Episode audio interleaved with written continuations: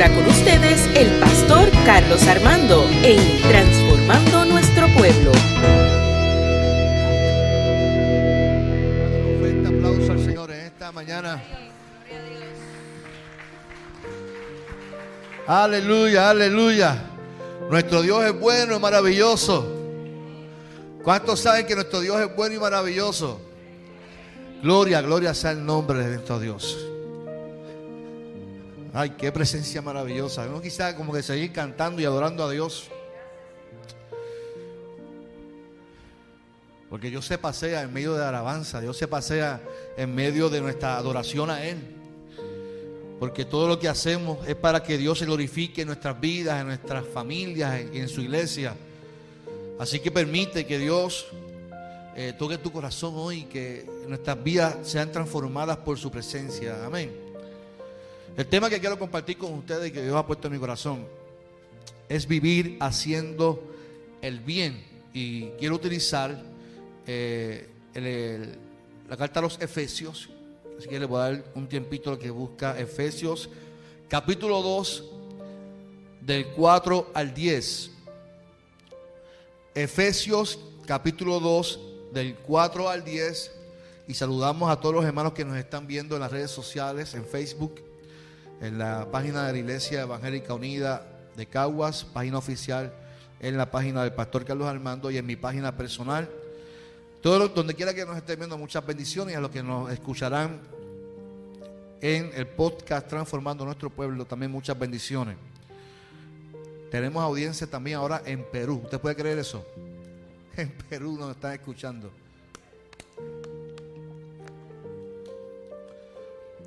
En, Irlanda el porciento de los escuchas ha aumentado a un 5%. Así que le damos gloria a Dios por eso, porque nos da el privilegio, porque créame que esto es un privilegio, hermano, y una responsabilidad de llevar la palabra y el evangelio. Así que le damos la gloria a nuestro Señor. Dice el texto, pero Dios es muy compasivo y su amor por nosotros es inmenso. Por eso, aunque estábamos muertos por culpa de nuestro pecado, de nuestros pecados, porque eran muchos, está en plural, Él nos dio vida al resucitar a Cristo. Nos hemos salvado gracias al amor de Dios. Dios, al resucitar a Jesucristo, nos resucitó y nos dio un lugar en el cielo junto a Él. Hizo esto para mostrar en el futuro la bondad y el gran amor con que nos amó por medio de Jesucristo. Ustedes han sido salvados porque aceptaron el amor de Dios. Ninguno de ustedes se ganó la salvación, sino que Dios se la regaló. La salvación de ustedes no es el, resu- el resultado de sus propios esfuerzos. Por eso nadie puede sentirse orgulloso. Nosotros somos creación de Dios por nuestra unión con Jesucristo. Nos creó para que vivamos haciendo el bien. Repita conmigo eso. Nos, nos creó para que vivamos haciendo el bien, lo cual Dios ya había planeado desde antes. Señor, en esta mañana te doy gracias a ti por tu presencia y por tu amor infinito. Esta palabra que ha sido leída, te pido que sea de edificación y de bendición a cada corazón. Que tú seas hablando a nuestras vidas y que tú seas, Señor, eh, transformando nuestras mentes, Señor, y que tu presencia sea sobre nosotros. En el nombre poderoso de Jesús decimos amén, amén. Yo quiero hablar un poco de mi testimonio, eh, porque cuando leía el texto eh, me vi reflejado en el texto. Lógicamente, si no me habla a mí, yo no puedo, no puedo hablar algo que Dios no me habla a mí primero. Y cuando yo leía el texto, recordaba a mi mamá. No sé por qué, cada vez que hablan de Dios Padre, yo veo a mi mamá en Dios. No, eh, es algo que, ¿verdad? Ah, posiblemente para otros sea distinto, pero yo veo siempre a mi mamá. Porque mi, mi mamá era la gracia en casa y mi papá era la ley. ¿Usted me entiende lo que quiero decir?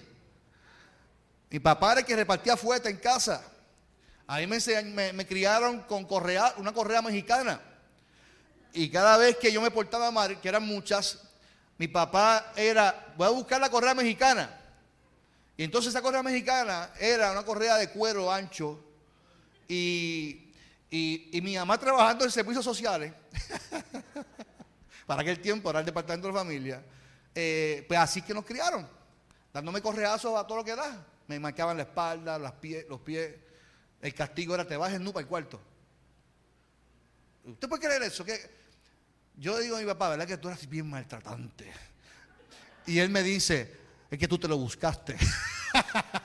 no había otra forma. Y yo recuerdo que mi mamá, mi mamá siempre me inculcó valores. Me enseñó valores. Respeta a los mayores, Carlitos. Sé cortés con la gente. Una de las cosas que siempre me enseñó es escoge buenas amistades. O sea, siempre me aconsejó, respeta al ser humano. No robes, no seas malcriado. Yo era un poquito malcriado. y en estos días alguien sacó de la oscuridad, ¿verdad, Luis? Sacó de la, oscuridad algo en mí que yo no pensaba que iba a salir de mí. Eh, todos esos consejos que desde niño me decían redundaban en una sola cosa, que querían que sus hijos vivieran qué? Haciendo lo correcto, que vivieran haciendo el bien. Los padres siempre quieren que sus hijos hagan el bien en la vida. Los padres, y todos los consejos, ahora yo adulto entiendo muchas cosas y ahora que soy papá más todavía entiendo muchas cosas que mi papá hicieron porque querían que sus hijos hicieran el bien. Recuerdo cuando estudié en octavo grado, ya mis padres me estaban eh, perdiendo en la calle, en octavo grado. No tenían, yo, no, yo no, tenía que ver con nada con drogas ni alcohol, porque eso no era lo mío. Lo mío era el relajo, la bayolla, el revolú, el relajo, el bullying. Eso era lo mío. Así que cuando digo que me estaban perdiendo, no era que yo estaba buscando drogas ni alcohol ni nada de eso. Era el relajo, la, la calle, me gustaba eso.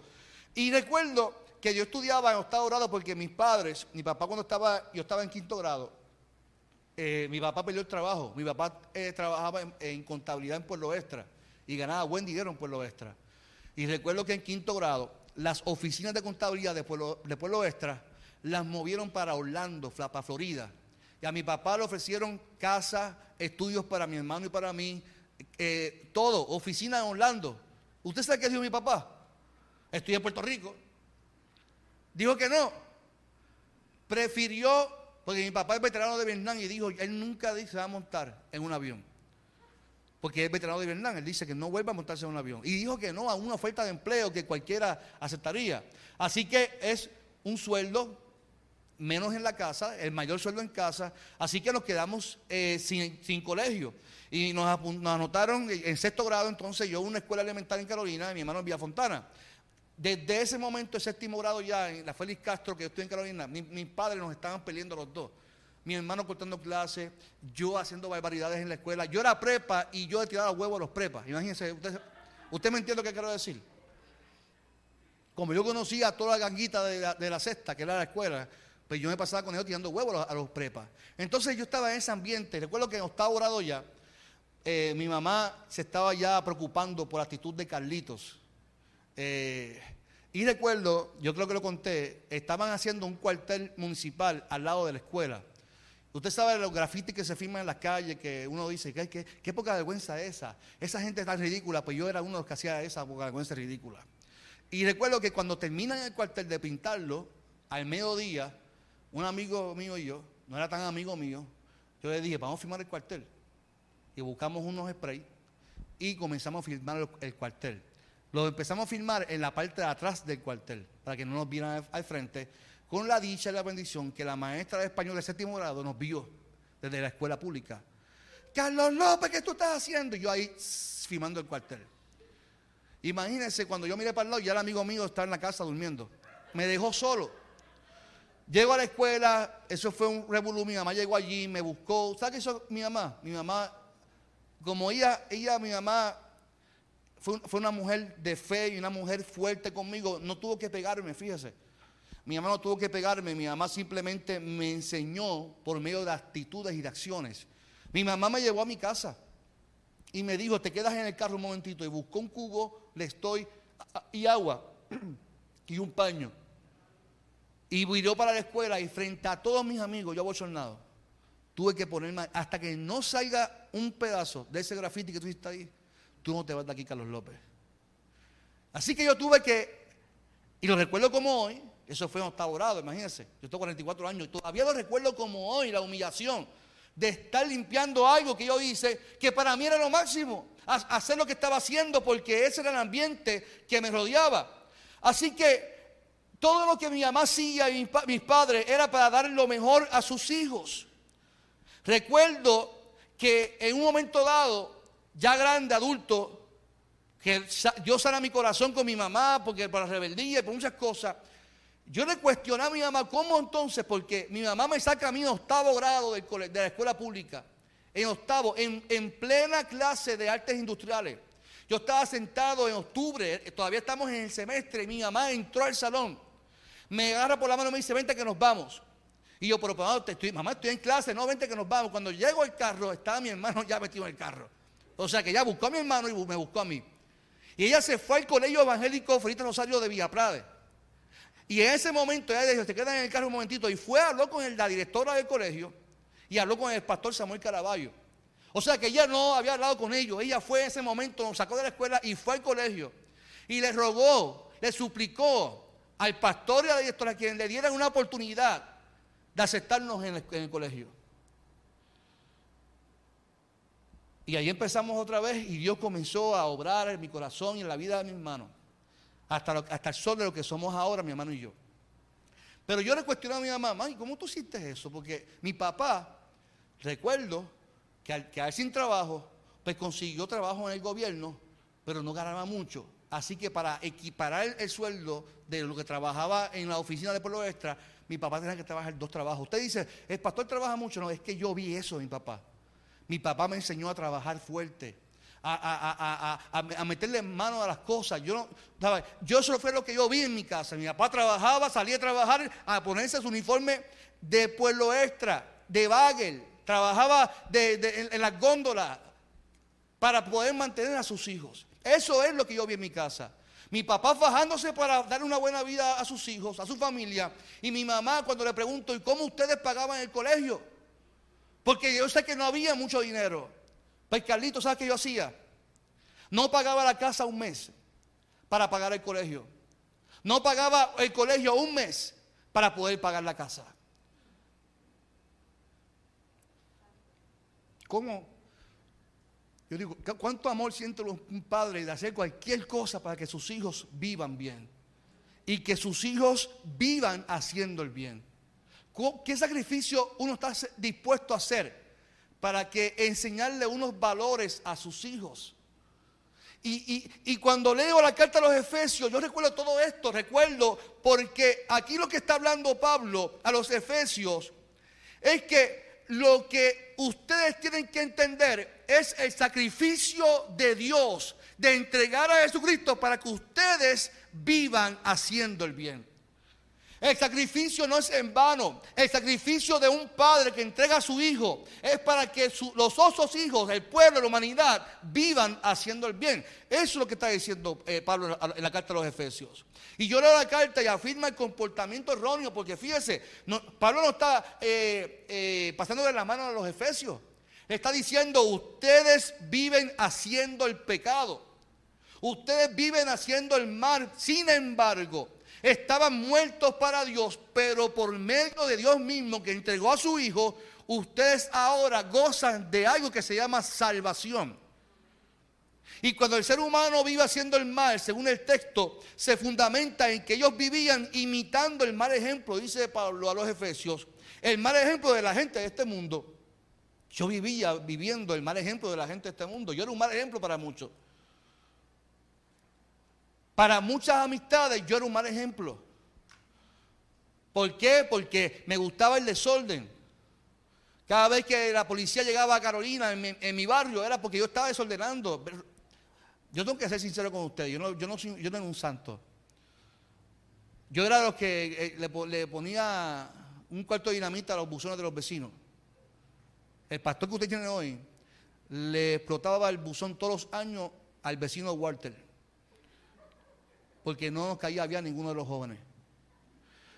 Entonces, ¿quién era el charlatán? Y iba con el cheribún y todo el mundo atrás mirándome, loco que yo pudiera hacer el cheribún. Y lo ponía y salía corriendo. Y, y, y cuánto disfrutábamos ver cómo ese buzón, a, a ver cuán alto volaba cada año. Ay, Padre Celestial. Este que está aquí le tiraba huevo a los carros. Yo vivía en la avenida Roberto Clemente, un redonder, y nos parábamos frente a la terapia y nos parábamos a tirar los huevos a los carros. Sin, sin pensar si había una mujer embarazada o, alguien y causaba una. No nos importaba. ¿Cuántas veces la gente miraba y nos apuntaba con una pistola por las estupideces que estábamos haciendo desde niños y jóvenes y adolescentes? Y eso que dice el texto, que cuando una persona hace lo incorrecto es porque sigue el mal ejemplo de este mundo. Y yo me pregunto, ¿quién es el mal ejemplo? ¿Quién es el mal ejemplo? El mal ejemplo es todo aquello que va en contra de la voluntad de Dios. Es vivir con acciones contradictorias al reino de Dios. Y es interesante como en mi caso yo pude, yo pude hablar de antes, ¿verdad? De mi vida, yo puedo hablarlo claramente porque hay un después cuando hay un encuentro con Dios. Cuando uno entiende la salvación que Dios nos regaló y que a pesar de yo no merecer lo que tengo, de no merecer el llamado de, Dios, tengo que reconocer que no es por mí, porque si fuera por mí no estuviera aquí. Es porque hay un Dios que entregó a su Hijo para que usted y yo alcanzáramos salvación. Antes nosotros nos, comparábamos así, obedeciendo y viviendo los malos deseos de nuestro cuerpo y nuestra mente, pero ahora entendemos el proceso de la salvación. En mi caso puedo decir que toda disciplina de mi madre y mi padre era para bien, lo entiendo ahora. No puedo justificar los cantazos que me dio mi papá y te lo digo todavía vacilando, pero así era antes. Así era antes. Mi, mi abuelo que paz descanse don Armando López, un policía, un hombre así de alto, eh, fuerte, y sus consejos eran bien rudos, usted no se deja meter las cabras, meter un... ¿sabe? Ese, era, ese era mi ambiente, de las parcelas, mi, abuelo fue escolta Luis Muñoz Marín, y ese era su ambiente. Y mi papá se crió en ese ambiente, por lo tanto cuando me criaron era cantazo limpio. Ahora no, ahora el, nene le dice, dame para que tú veas que te voy a llamar al departamento de familia. Yo no puedo justificar que por eso es que estamos tan mal. porque hoy en día hay muchos bandidos también que le metieron cantazos. Así que yo no puedo justificar los cantazos, pero a mí me hicieron bien. a mí me hicieron bien. Así que en mi casa, como dije, mi mamá era la gracia y mi papá era la ley. Aunque a veces mi mamá decía, es que tú te lo buscaste, Carlito, con lágrimas en sus ojos. En el caso del texto, Pablo quiere llevar a los efesios a reflexionar. Fíjese, no es juzgar, pero sí a reflexionar eh, no en el pasado de sus vidas, sino en lo que hizo Jesús por ellos. ¿Cuánto dicen amén por eso? Así que tenemos a un Dios que dice el texto que es compasivo y amoroso. Ah, en los versos 4 y 5 podemos ver tres verbos principales que describen las acciones de Dios, que es compasivo y amoroso. Dice que nos da vida. Nuestro Dios a pesar de que estábamos muertos para Dios, dice que por medio de Jesús, porque es un Dios compasivo y amoroso, nos da vida, nos resucitó y nos sentó con Cristo. Por lo tanto, si yo adjudico el texto para mí, yo tengo que decir gracias Dios, porque por medio de Jesucristo yo no estoy muerto en el pecado, yo vivo bajo lo que Jesús hizo por mí. Por lo tanto, si Él vive, yo estoy vivo. Si Él se levantó de los muertos, yo también me levanté. Y si se sentó con Dios, yo estoy también sentado. Tengo acceso con Dios por medio de la muerte de Jesucristo. Así que todas estas acciones son simplemente por un hecho. No es por lo que yo pueda hacer ni lo que usted pueda hacer por Dios. Estas acciones no se fundamentan en lo que usted pueda hacer, en su inteligencia, en cuánto bien hace por la humanidad. Se fundamentan simplemente por lo que Dios hizo por medio de su Hijo. Aleluya. Lo que establece el texto, lo que se establece son los sacrificios de Jesús, no los nuestros los logros de Jesús, no los nuestros, las bendiciones que el ser humano adquiere por medio de Jesucristo. Pero algo recalca el texto en el versículo 8 y 9 y dice, ustedes han sido salvados porque aceptaron el amor de Dios. Así que hay una decisión nuestra de aceptar el amor de Dios, ninguno de ustedes dice se ganó la salvación. Me encanta porque Pablo es fuerte, porque a veces la gente se cree que, que, se lo merece todo. A veces nosotros seres humanos somos así, somos, somos ingreídos, eh, que pensamos que nos lo merecemos todo. Y la realidad es que el texto nos confronta también a nosotros. La salvación de ustedes no es, no es el resultado de sus propios esfuerzos. Por eso nadie puede sentirse orgulloso, dice Pablo. Usted sabe cuando usted entiende que, usted ya es salvo y porque usted se lo, merece, la realidad es que usted como que se acomoda ahí y no desea vivir una vida íntegra ante el Señor. Esto es muy importante que lo repitamos una y otra vez. La salvación es obra de Dios. Repita conmigo, la salvación.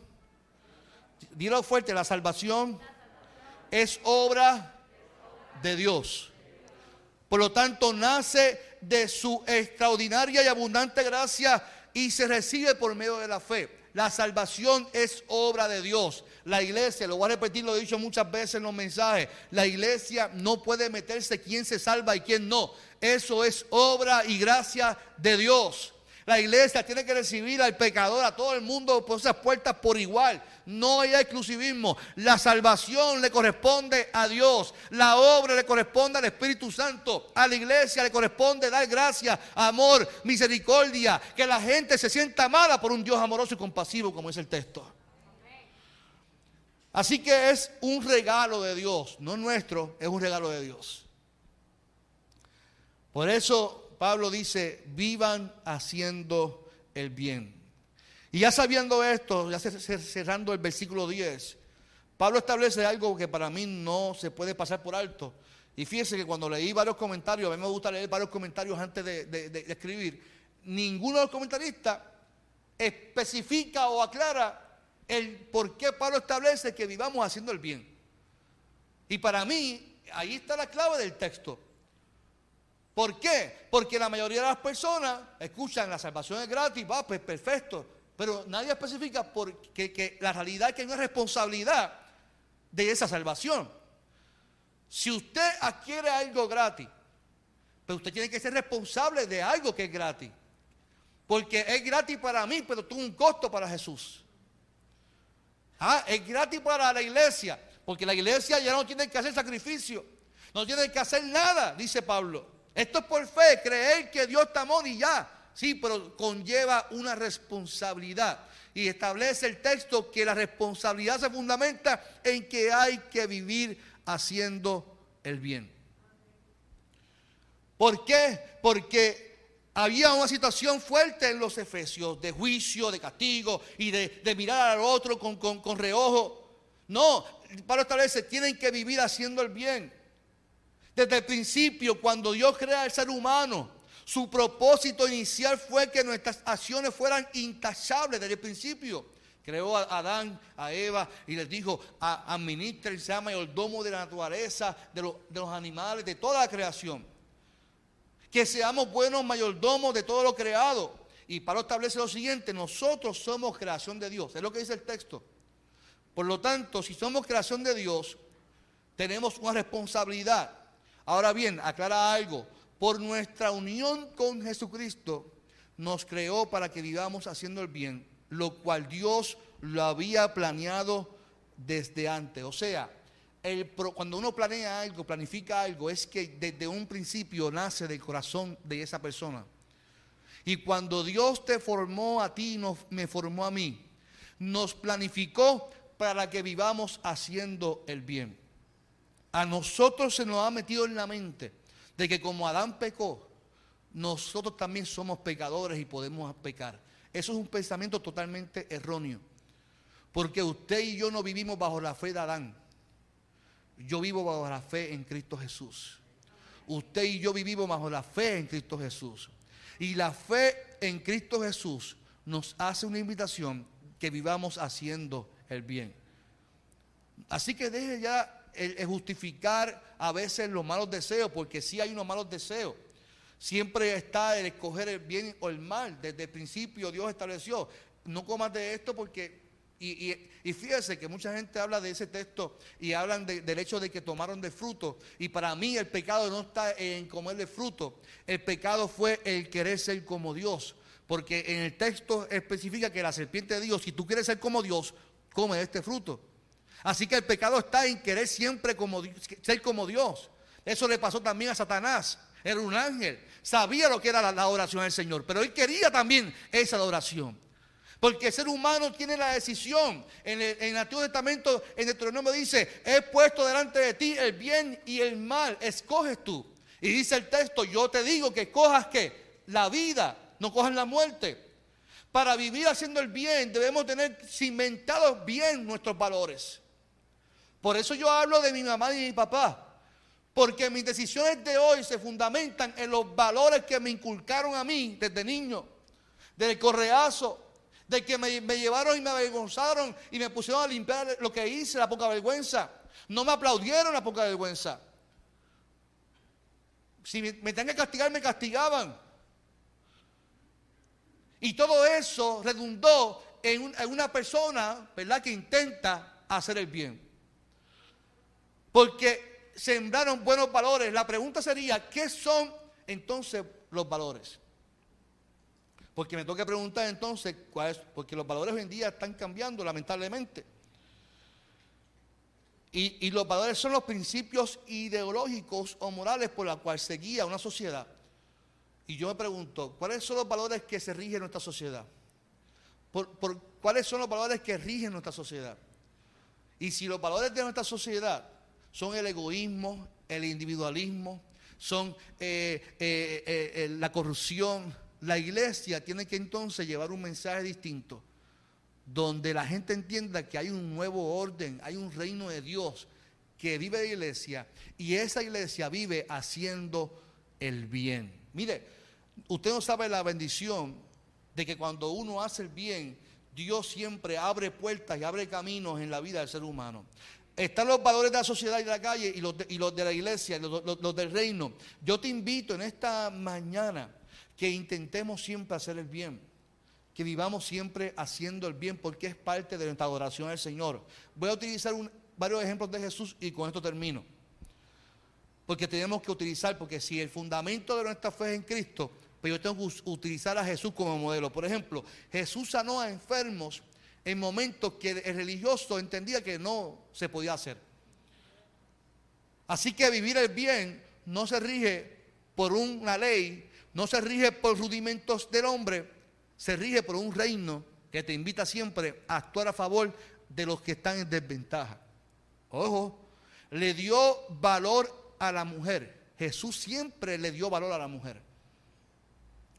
Jesús, te traemos a esta mujer que fue eh, eh, atrapada en adulterio. Y la ley dice que hay que apedrearla. Jesús hizo una línea, dijo, el que esté libre de pecado, que tire la primera. Le dio valor a una mujer que estaba en qué? En pecado. Le dio valor a alguien que lo que, se, lo que le esperaba, según la ley, era que se apedreara. Jesús vivió haciendo el bien y le devolvió valor a una mujer. No señaló a los pecadores. Le estableció una conversación con una mujer samaritana, multiplicó los panes y los peces.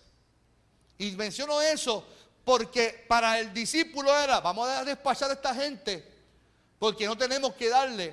Y cuando uno desea hacer siempre el bien y coge Jesús de modelo, hay compasión y hay misericordia. Y dice, no es tiempo de despacharlo, es tiempo de bendecirlo. Y comenzó a orar por los panes y los peces. Y ahí usted sabe la historia. Dios, comenzó a hacer un milagro y las canastas se llenaron de los panes. Así que cuando tú oras para bien, Dios siempre provee lo suficiente. ¿Cuántos dicen amén?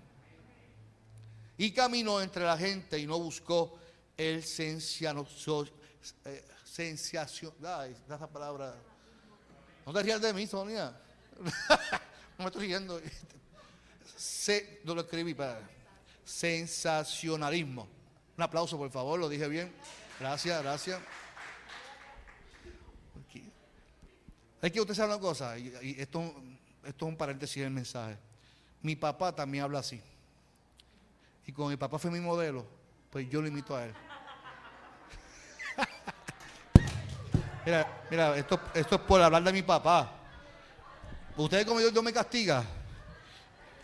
Por hablar por hablar, hablar mal de mi papá. Cuando, si mi papá está escuchando el mensaje, se va a reír de mí. Pues si alguien habla así, es mi papá en casa y nos enseñó a hablar gago, así que qué bueno. Gracias Jesús. Él nos enseñó a hablar así y, mire, yo estoy en casa con gente a veces y estamos en casa hablando y nos miran. Y entonces cuando yo me voy, yo, me dice, yo, decía, ¿qué te pasa? Y yo, es que yo no sé cómo usted se entiende, yo no entiendo lo que usted está hablando aquí en tu casa. yo no entiendo cómo usted se entiende, bueno, ya nos entendemos. Así que eh, Jesús no promovía el sensacionalismo, lo dije bien. Aleluya. Mi esposa debe estar muerta, te lo digo, aquí yo conozco a mi esposa. Mi esposa debe estar muerta de risa ahora mismo en casa. Porque si alguien, yo, si alguien es víctima de bullying aquí soy yo, ¿ya?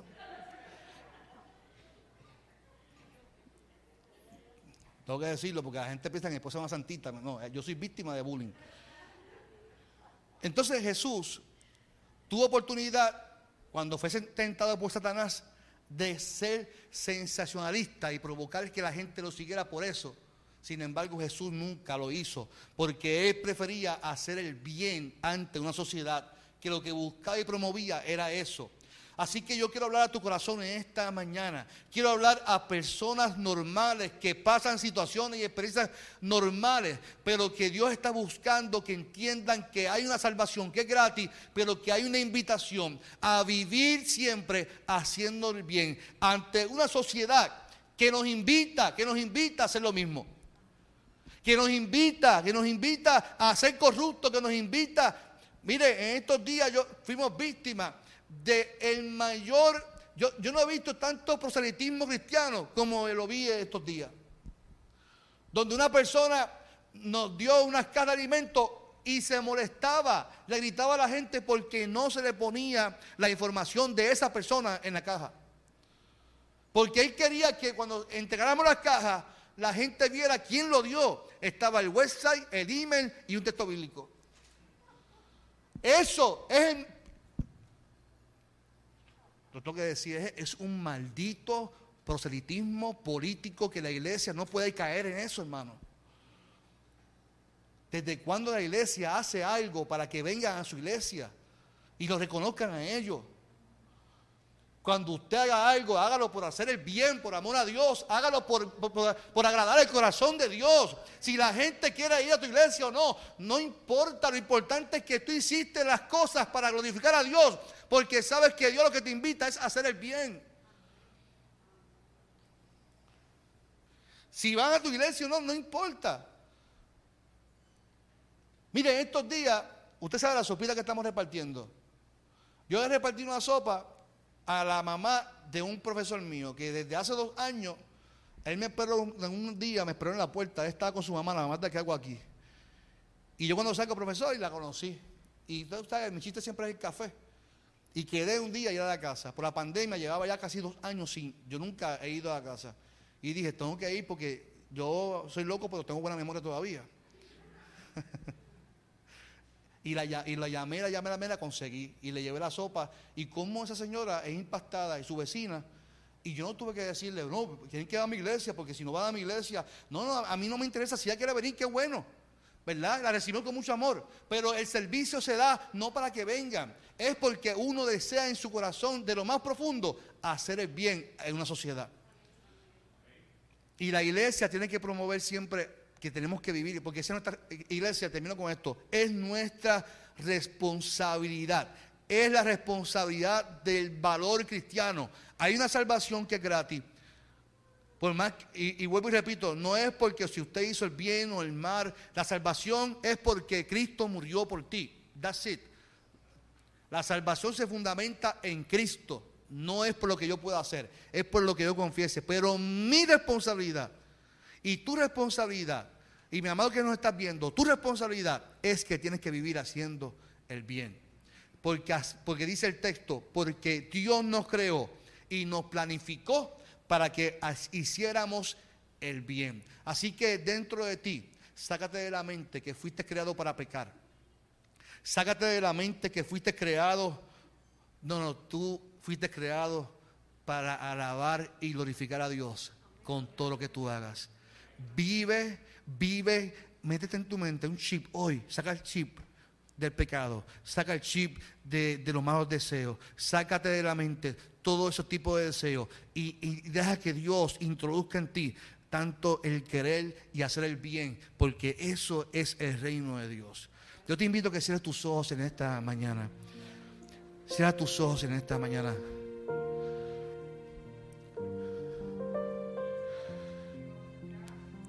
Nuestro Dios nos invita a hacer el bien en esta mañana. Qué bueno que ante la pandemia podemos hacer el bien. Oh, gracias Señor.